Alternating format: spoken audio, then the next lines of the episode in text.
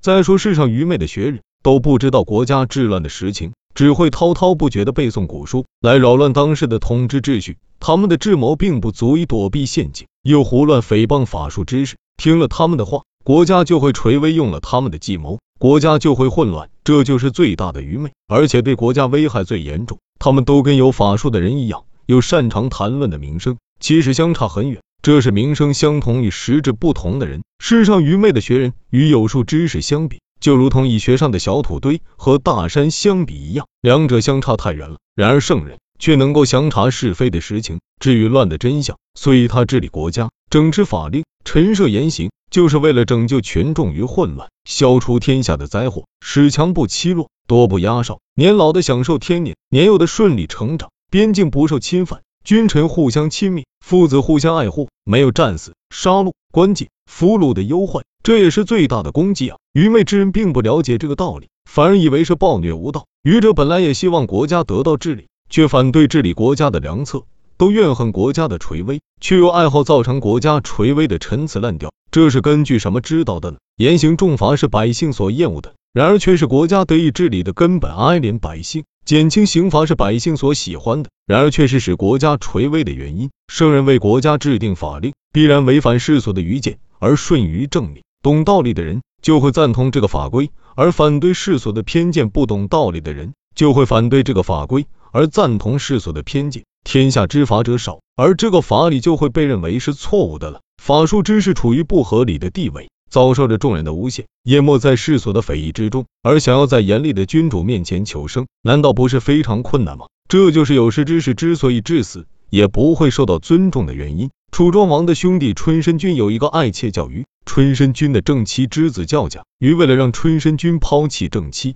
便自己伤害身体给春申君看，并哭着说：“能够成为您的妾，真是万幸。虽然如此，顺从夫人就没有办法侍奉您了，顺从您就没有办法侍奉夫人了。”我自己本来就不贤惠，能力不够侍奉二位主子的，没有办法使您俩都满意。与其死在夫人手下，不如赐死在军前。妾死之后，如果再有左右被宠幸的，希望您一定要详查，不要被人耻笑。春申君因而相信了妾羽的欺诈，为他抛弃了正妻，于又想杀甲而让他自己的儿子做继承人，因而自己撕裂了贴身内衣给春申君看，且哭着说：于得到君的宠幸已经很久了。甲并不是不知道，而今却想要强行调戏我，我跟他争斗起来，一直撕裂了我的内衣。这个儿子不孝，再没有比这更严重的了。春申君气急了，就把甲杀了。所以其妻因妾余的欺诈而被抛弃，而儿子也因此一直被伤。由此观之，父亲对儿子的爱，还可以因诽谤而被害。君臣之间相互交往，根本没有父子这样的亲近关系，而群臣的诽谤言论，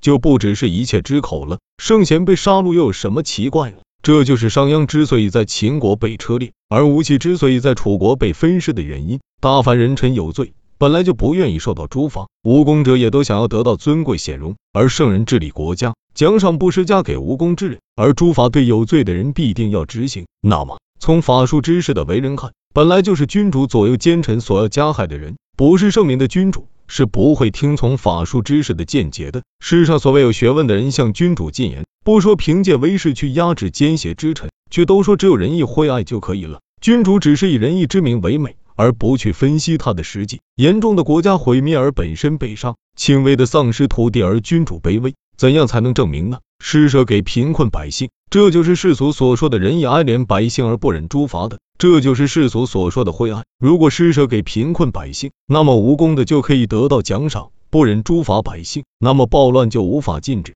国家之中有无功得赏的，那么百姓也就对外不再斩敌立功上努力，不再对内应急尽力耕作，都想使用金钱财宝结交权贵，为个人立美名，以便取得高官厚禄。所以奸邪徇私舞弊之臣会越来越多，而违法暴徒越发猖狂。国家不亡，还等待什么？严刑是百姓所畏惧的。重罚是百姓所厌恶的，所以圣人摆上百姓所畏惧的严刑，用以禁止邪性，设下百姓所厌恶的法令，用以防范奸诈，因而国家安定而暴乱不起。我根据这个道理来表明，仁义惠爱之不足以治国，而严刑重罚是可以安定国家的。没有鞭策的威严，没有马嚼子等工具，即使是造父也不能够制服马；没有圆规、曲尺等工具，献绳墨斗等用具，即使像王尔那样的能人。也无法成方圆，没有威严的权势，没有赏罚的法令。即使是唐尧虞舜，也没有办法把国家治理好。如今世上的君主，都是轻易的便把需要严刑诛罚的人给放了，讲究惠爱，而又想成就霸王的功业，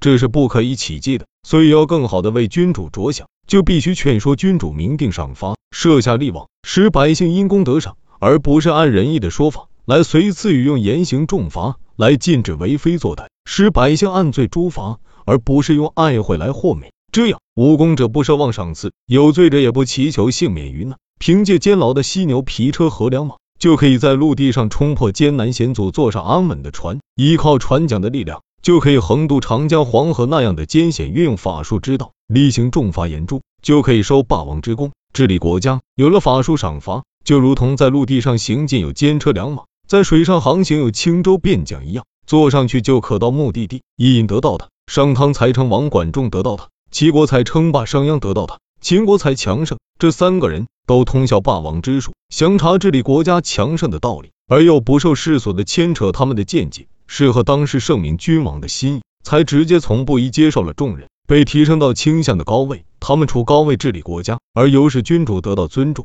疆土得到开拓的实效，这才称得上值得尊重的大臣。商汤得到了伊尹辅佐，以百里之地成为天子；齐桓公得到了管仲，成为五霸之首。九次会合诸侯，一举匡正天下。秦孝公得到了商鞅，国土扩大，兵强国盛。所以说，国家有了忠臣，外不会有敌国的祸患，内不会有乱臣贼子的忧虑，可使天下长治久安，名垂后世，这才叫做忠臣。像豫让作为质朴的臣，对上不能劝说主上，使他明了法术的道理，而避免患难与灾祸；对下不能带领群众安抚国家。等到赵襄子杀了智伯之后，豫让便栖身戈壁。自毁容貌以报赵襄子杀主之仇，这样虽说有残疾杀身为主的美名，然而对智伯却没有一丝一毫的帮助。这就是我认为他很卑下，而世上人均却认为他很忠贞而且高大的原因。古时伯夷、叔齐两人，周武王想把天下让给他们，而他们不接受，二人还不是周粟，而死在首阳山上。像这样的臣子，不惧怕最大的诛戮，不贪图最高的奖赏，这就是不能用刑罚来禁止。也不能用奖赏来使唤，这就是所谓无义之臣。我因此看清他们，厌弃他们，而当今的君主却看重他们，访求他们。谚语说：“麻风病人可怜君主”，这是不敬之言。虽然这么说，而古时并没有不实的谚语，是不能不加以考察的。这是指被劫杀的君主而言的。君主如果没有法术驾驭臣下，即使是年长而又有才干，大臣还是可以获得权势，专权独断，各自只管私人的急事。奸臣害怕君主的叔伯兄弟以及豪杰之事，怕他们借助君主的力量禁止或诛杀自己，因而杀害贤长而福利又弱，废除嫡长子而立不贤不义之人。因此春秋记载，楚国的王子为出使聘问郑国，还没有离开国境，听说楚王病了，就回来了。王子为进宫探问病情，就用帽带把楚王勒死了，乃自立为王。齐国有个崔主，他的妻子很美，齐庄公跟他私通，常常到崔氏家里来。等齐庄公到了。